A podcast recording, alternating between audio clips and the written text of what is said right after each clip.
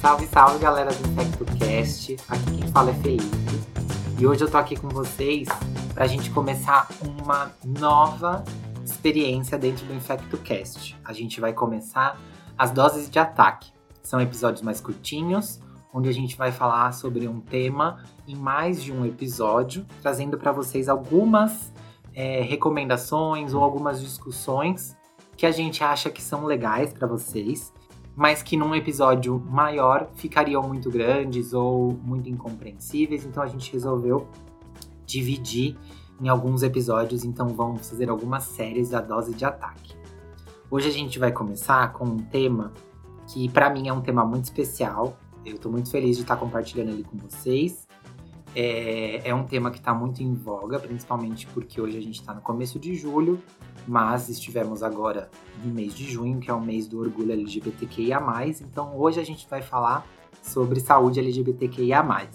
Eu, como médico, é, R3 de infectologia, homem gay, cisgênero, fico muito feliz de poder estar compartilhando um pouquinho do meu estudo e um pouquinho é, desse tema com vocês. Hoje, o episódio de, o primeiro episódio, eu vou falar um pouquinho sobre a sigla LGBTQIA+, e vou contextualizar um pouquinho sobre saúde LGBT, tá bom? Então, começando com a sigla, a gente já teve diversas siglas dentro do escopo da definição do que é hoje, que a gente chama de LGBTQIA+, né? É, começou lá com GLS, depois passou para GLBT, numa conferência de saúde em 2008 mudou para LGBT, colocando as mulheres lésbicas à frente por conta de invisibilidade dessas mulheres lésbicas. Hoje a gente tem uma sigla mais ampla para tentar com, compor de uma forma mais plural as identidades de gênero e a sexualidade, todas ou quase todas mais possíveis, tá? Então, explicando a sigla LGBTQIA+, começando com L, então é de lésbicas, mulheres lésbicas, então mulheres que se relacionam com outras mulheres, única e exclusivamente com outras mulheres, sejam essas mulheres cisgênero ou transgênero. É, o G é de gays, então homens gays, homens que se relacionam com outros homens. Bissexuais, que é o B, são de homens ou mulheres que se relacionam homens com homens e mulheres e mulheres com mulheres e homens. Então, a letra T é a letra de transexuais, é, homens e mulheres transexuais e travestis. O que é um, o cisgênero e o transgênero? O transgênero é a pessoa que não se identifica com a identidade de gênero que foi colocada para ela quando ela nasceu. Então, quando, alguém, quando eu nasci, alguém olhou para mim e falou que eu era menino, de acordo com os meus caracteres sexuais. Eu nasci com pênis. E aí alguém olhou para mim e falou, ele é um menino. Mas às vezes eu poderia não me identificar enquanto menino. Então, eu poderia não me identificar nem enquanto menino nem menina, né? No caso da pessoa, se for designada como menino, se identificar como menina, ela é colocada como uma mulher transgênero, né? E também temos as, as travestis. As travestis são uma identidade de gênero à parte das mulheres trans, tá? Também colocada como uma identidade socioreferenciada, tá bom? Uh, então falamos do LGBT, o que? O que é de queer, então são pessoas que não se identificam nem enquanto é, homens nem enquanto mulheres, elas transitam nos, nas, caracter, nas características desses, desses gêneros. O I é de intersexo, então intersexo são pessoas que possuem características sexuais de ambos os sexos, tá? O que antigamente hoje já ultrapassado, a gente chamava de hermafroditismo. Hoje é ultrapassado, tá, gente? E o A, a gente tem os assexuais, os agêneros e os aromânticos. A gente já consegue dizer o que são assexuais, agêneros e aromânticos pelo prefixo A.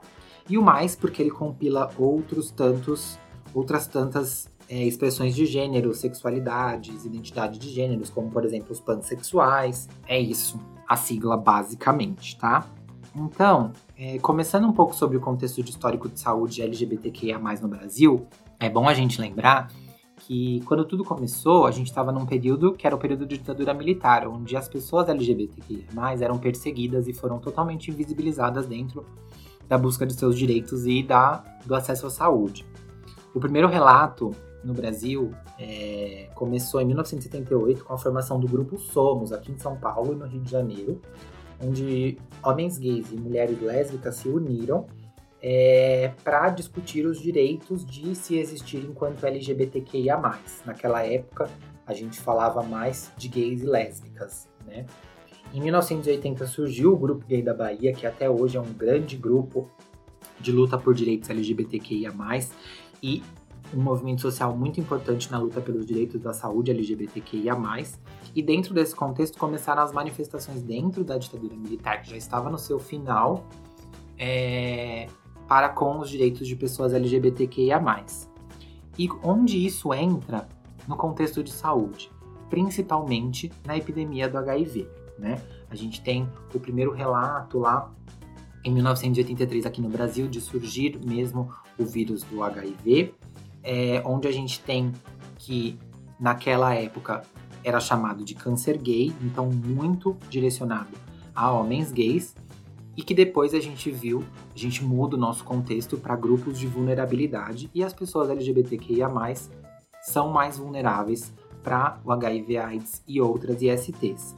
Nesse contexto da luta do HIV/AIDS, a gente tem nomes importantes dentro da saúde aqui no Brasil, como por exemplo a Brenda Lee, que juntou, que veio lá de Pernambuco para São Paulo e trouxe é, uma luta pelas meninas travestis e transexuais que contraíam o vírus do HIV, que acabavam vivendo com HIV na década de 90, né, na década de 80 e 90, e eram marginalizadas, eram é, não chegavam ao acesso à saúde. A Brenda Lee criou o Palácio das Princesas e colocou essas meninas dentro de uma luta por atendimento a essas meninas no Instituto de Infectologia Emílio Ribas, que hoje é o Emílio Ribas, né?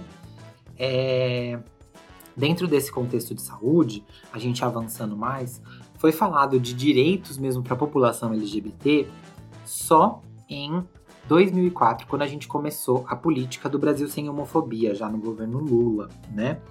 Que depois virou a política mais saúde e direito de todos no governo Dilma e que culminou com o processo de criação da Política Nacional de Saúde Integral de Lésbicas, Gays, Bissexuais, Travestis e Transsexuais em 2013, que é hoje o nosso documento é, mais importante dentro da questão de saúde LGBTQIA, no contexto do Sistema Único de Saúde, que é o SUS. Tá? Esse é um documento muito interessante de todos os profissionais de saúde lerem, porque a gente vai ter noção de quais são as principais pautas. E aí, vocês podem perguntar, ah, por que vocês estão falando disso, né? Por que vocês estão falando de saúde LGBT aqui pra gente?